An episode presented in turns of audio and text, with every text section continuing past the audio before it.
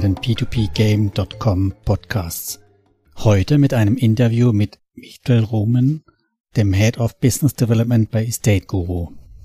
Mit dabei ist Lars Robbe von Passives Einkommen mit P2P-Krediten, mit dem ich ja auch zusammen das P2P-Café mache.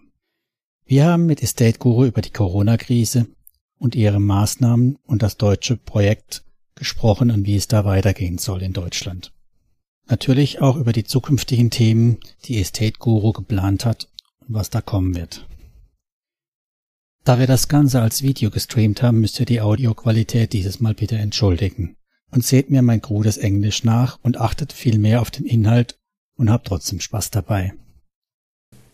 Hello, I'm Michael Roosme. I'm the Head of Business Development and Board Member in Estate Guru and leading the expansion towards the new markets of Estate Guru operations. Joined the Estate Guru around a year ago. I have a long experience in banking, in real estate, myself being an entrepreneur, and from origin I'm a lawyer. So all the combination that basically would be needed for for successful expansion to new markets, I think I have. I joined the state mainly for two reasons: for the very passionate owners and the team, and also for the very challenging ambition that the Estate Guru has set. So uh, that's why I'm here. One year done and fully running, satisfied, and also sharing the same passion. Okay, that sounds good. So, welcome in our podcast show. So, the first topic is, of course, at this time, the coronavirus. So, Thomas, I think you have some some questions, right? Yes, of course, I have questions. Everybody has questions at the moment. Oh, yeah. I think uh, more questions than answers. Yes, so um, what is currently on the Estate Guru side done for the Corona crisis? What are you doing at the moment, Michael? Plenty of things. Uh, first of all, uh, trying to adjust together with our customers, so together with the investors to keep the borrowers uh, safe, to get the funding for the promised projects, to um, encourage and motivate also the investors that the things that we do, we know where we are heading, despite the hard times that our business model is uh, sound and safe. That we have taken the conservative view on the new projects coming in, etc., etc. So I think this is uh, from our customers' perspective. From uh, more down to earth things. This is where we sit all uh, in different places at homes, doing the interview not from the office but from uh, from our homes. So I think this is the new reality currently that everybody has. Um, at the same time, we're of course facing the impact from coronavirus to our business results. Also, uh, March figures, for example, will be somewhat like 20 to 30 percent lower in terms of sales volumes, which is, I would say, still quite a good result taking into account what's happening. We have taken the measures uh, from our side to uh, balance the, the cost base for the declining uh, revenue base and um, also in active interaction with the Estonian government, with the startup communities, with uh, other entrepreneurs, how to adjust and go through the crisis uh, in the best possible way. And I think the last thing, but not least, uh, still keeping our plans for the future in on the table. That once the things get better, that we would be also uh, quite fast be ready to to go ahead with with the plans we have. Okay. Maybe additional to that, yeah, yeah. Um, can you tell us a little bit more about the actual project situation? So there are a lot of projects um, which are in um, yeah in the, in the payback uh, phase or st status. Uh, what about this? So, the, do you face there any problems, or what is the actual status there? I think there we haven't yet faced uh, the problems themselves, issues.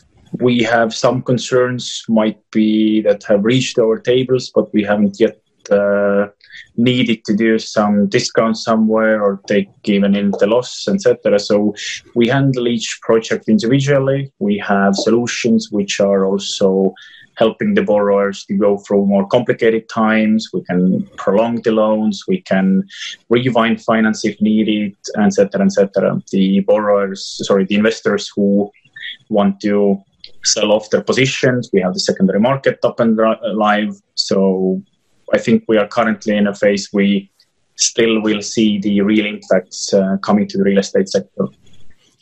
You, you see more um, action on the second market, and you see more uh, investors who will turn back their money at the moment.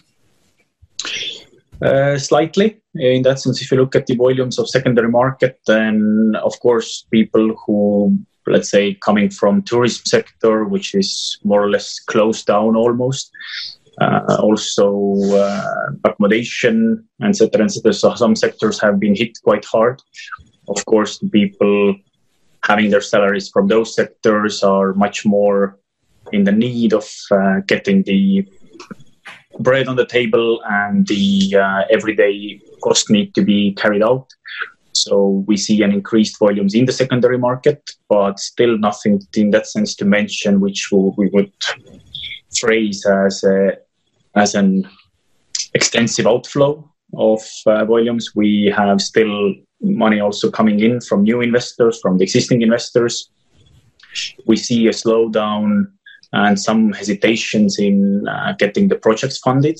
So this is definitely there. Mm. Investors are hesitant. People are don't know what's happening. They wanna take the position when there is a more secured environment surrounding them that they don't know which way to run. So therefore, it's very important for us to share the knowledge that we have, to calm them down, to encourage the investors also that this particular business model and the risk that we take, the conservative approach, should be there for maximizing their security side and just to keep calm and see what things are doing things are uh, happening in the markets. So this is what we currently can do as, as everybody else does just mean in the future you will um, take more look on the LTV as it will be a, a lower LTV um, on the credits or does nothing change on this side Well, when uh, at the moment we see 13,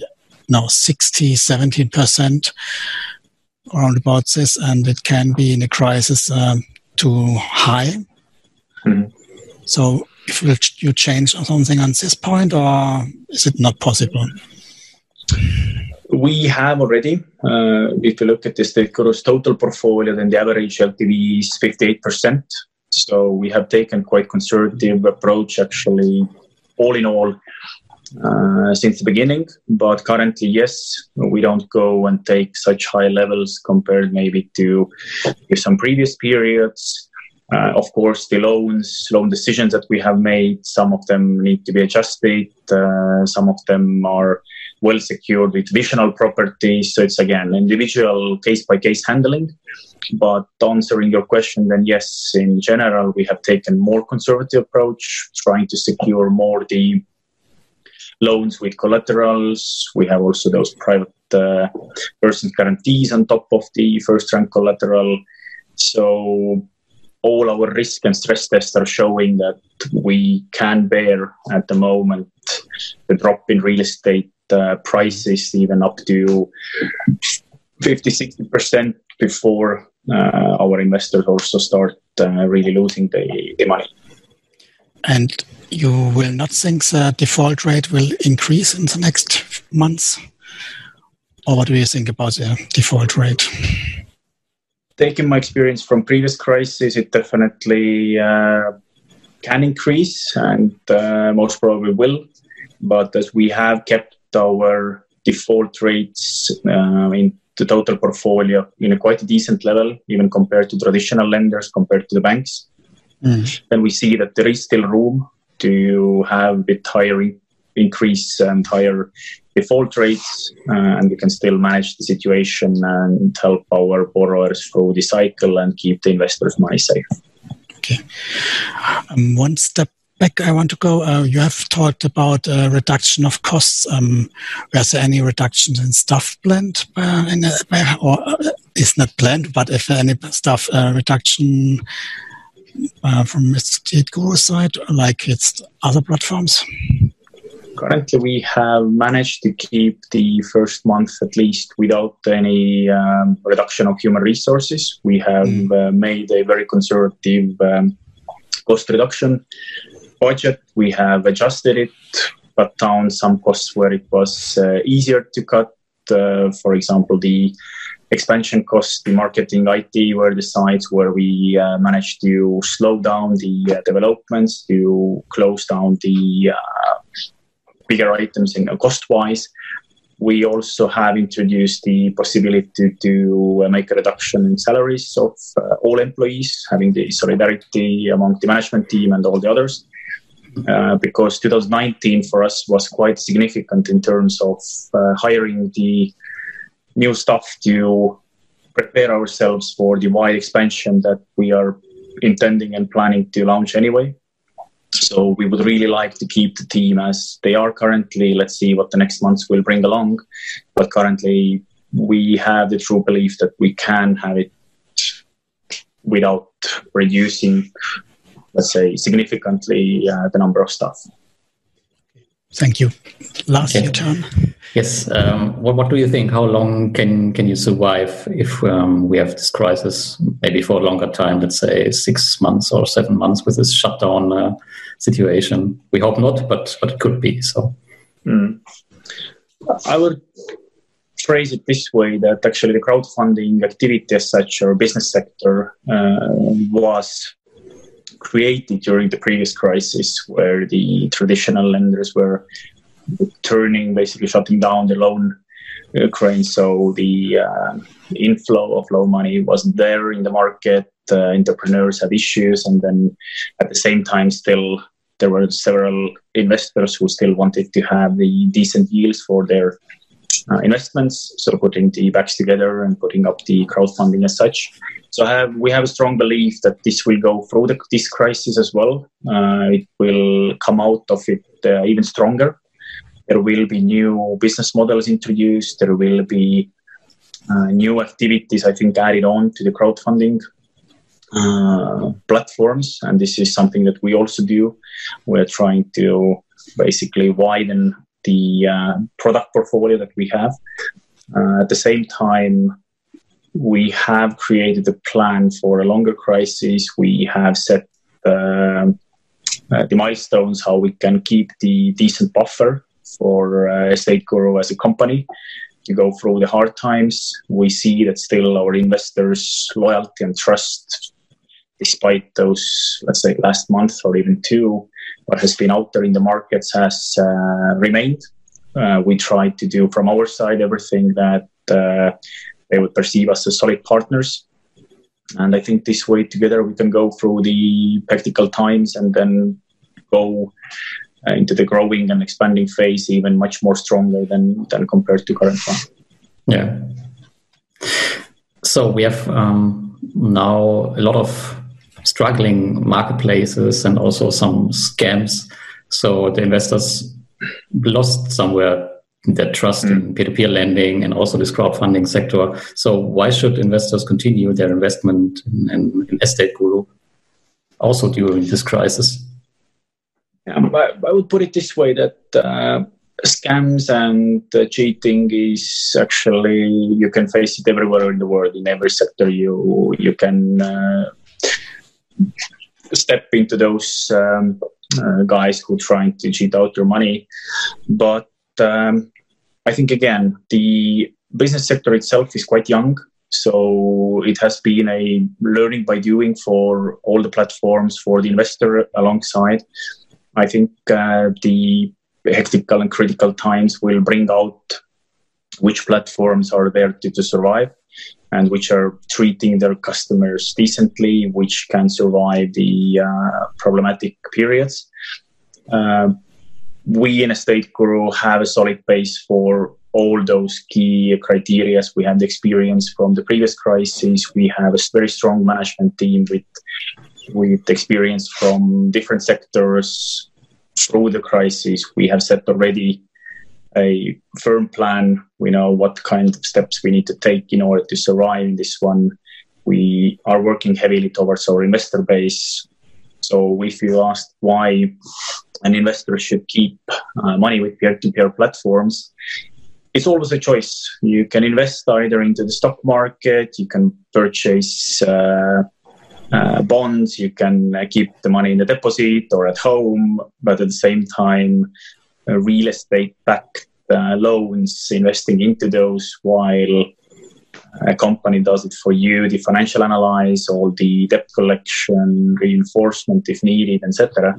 So I think it's a good business model from really the crowd investor so people can say stay peacefully at home and knowing that uh, somebody's taking care of the money and still making and earning a decent decent yields for for it and on top of that it's secured with real estate which is more tangible brick mortgage for for a customer is much more understandable than the things what happening in the stock market mm.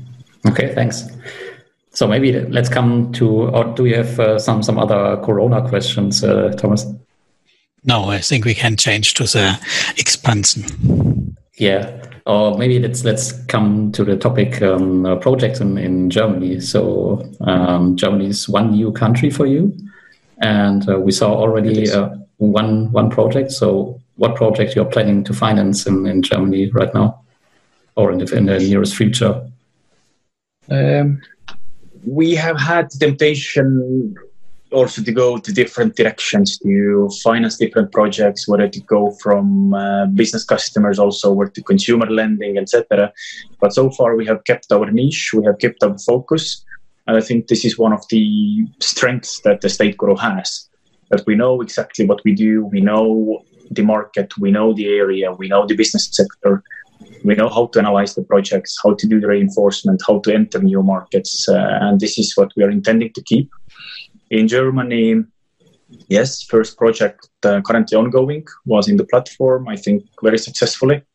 Uh, we haven't had in any project so many investors number wise, and this has been just the first phase. So we're still uh, coming back with the next phases of this particular loan. And um, in German market, in other markets, this is where we will stay. I said that the crisis time might bring along some new products, and with those we are working still. So I wouldn't go into the details, but there is there is more to expect. Let's put it this way. Okay, is the, the development in, in, in Germany now frozen during this this crisis, or do you um, yeah expand uh, in Germany despite this crisis? Let's put it this way: that we have taken a slow mode. Um, we are, as you know, we are preparing our launch in the market to be compliant with all the regulatory demands. We are setting up a fronting service with the fronting bank in Germany. We are preparing our integration with uh, Lemonway to have the segregated accounts for all the investors with uh, one of the top European player.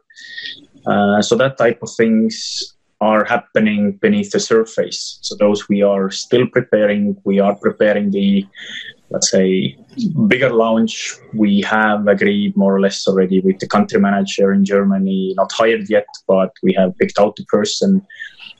So that type of um, activity still can be done. We have in the pipeline several German projects additionally already.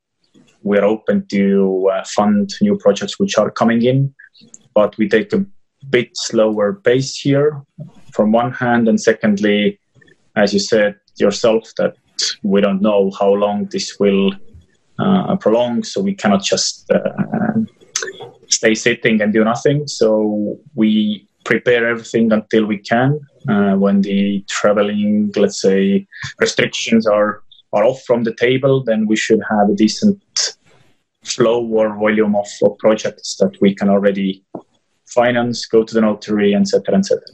Yeah, yeah. So at this time, it's not so easy for you to go to Germany and uh, look for new real estate, right?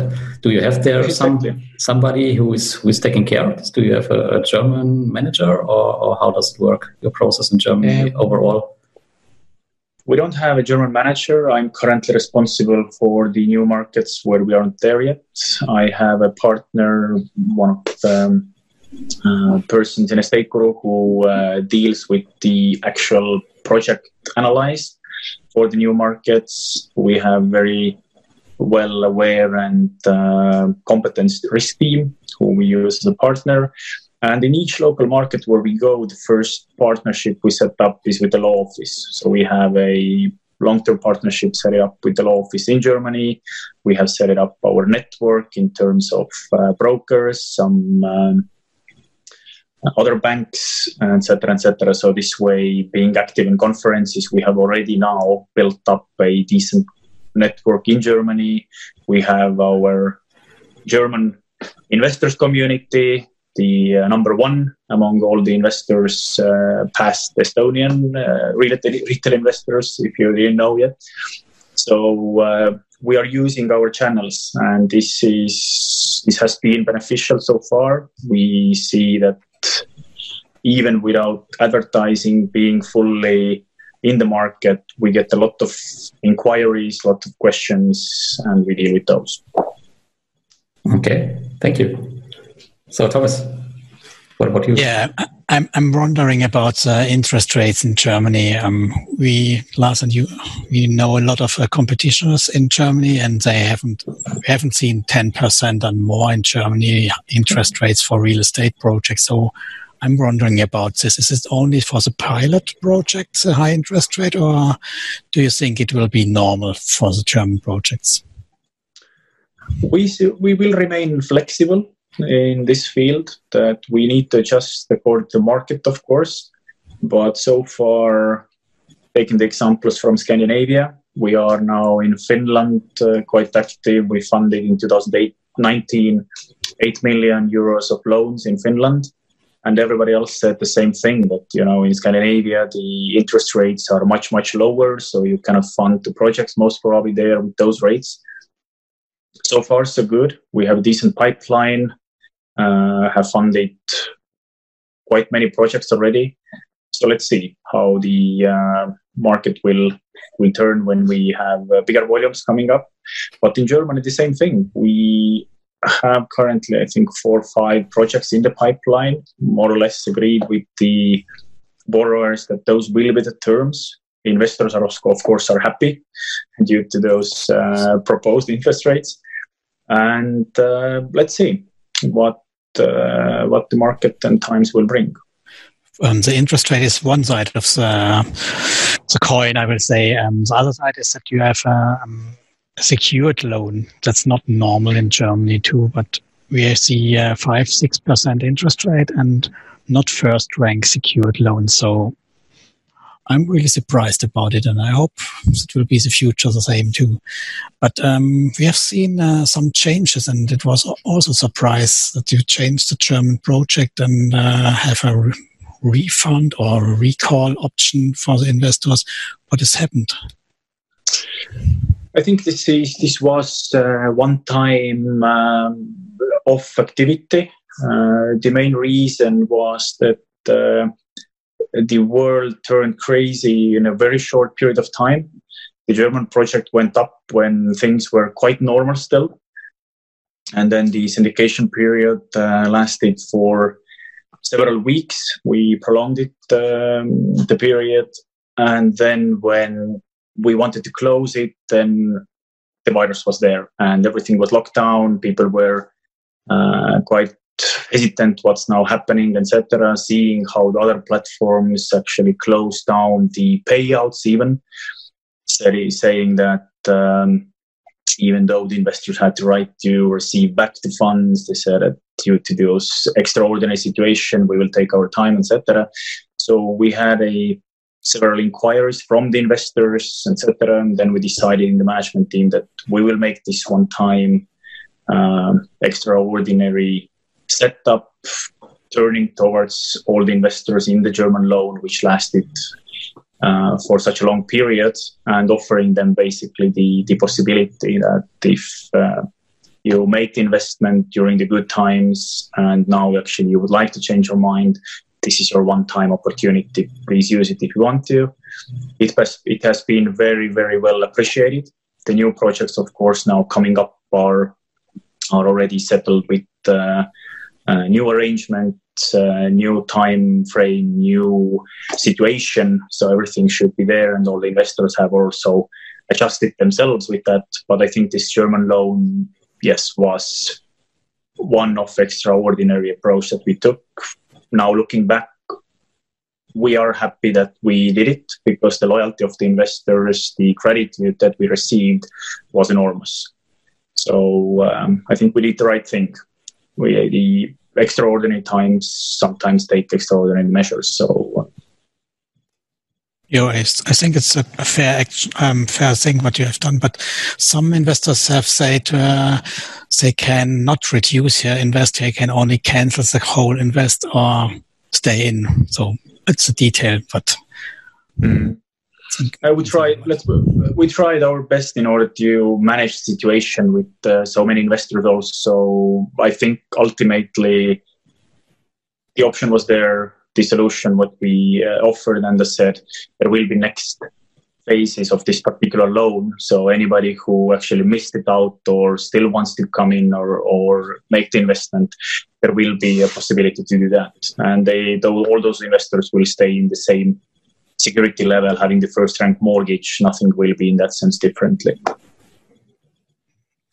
And if I understand you right? The risk management was from your local risk team only. We ha- yeah, we have currently a Baltic risk team, but the intention, especially in the bigger markets, Germany, UK, Spain, etc., we will hire a separate uh, risk person to each of those markets as well, with the local knowledge, with uh, real estate competence as well, who will be then in the matrix, be subordinated to the headquarter, but we will have also local knowledge in those key areas that we need for analyzing our projects.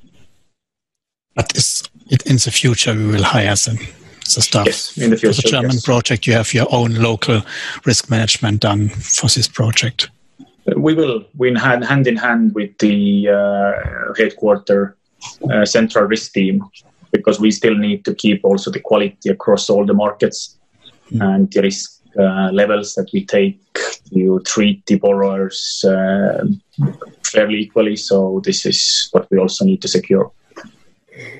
So uh, let's come to our last topic. Um, it's yeah your ambition and plans for the upcoming years in general. So what are you planning um, after the Corona crisis? And there's also a topic coming uh, called regulation. Maybe you can tell us something more about this. Mm.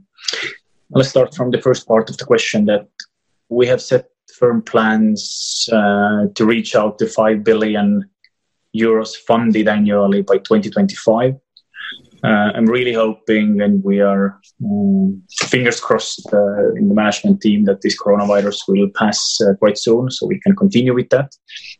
And um, this is the path we are we're going uh, step by step, uh, doubling the loan volumes, reaching out to new markets, working heavily with the investors, having stronger focus on the institutional investors as well and this is the way we are intending to go. So we are what we would say is that the coronavirus definitely will not change the plan. We most probably need to adjust in some certain areas, some key elements, but I think the backbone of the plan and ambition remains. This is uh, where we're heading, and the crisis will not stop us.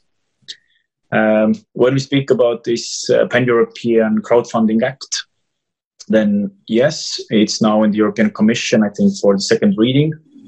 Mm, we had the chance to give our input, our uh, proposals to that, which were collected from all the uh, state uh, countries.